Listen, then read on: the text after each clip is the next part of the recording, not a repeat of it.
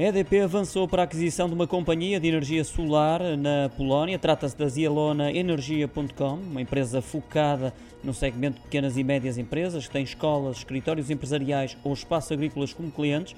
Este é mais um passo quanto à estratégia de expansão da EDP dentro do mercado fotovoltaico polaco, refere a EDP em comunicado.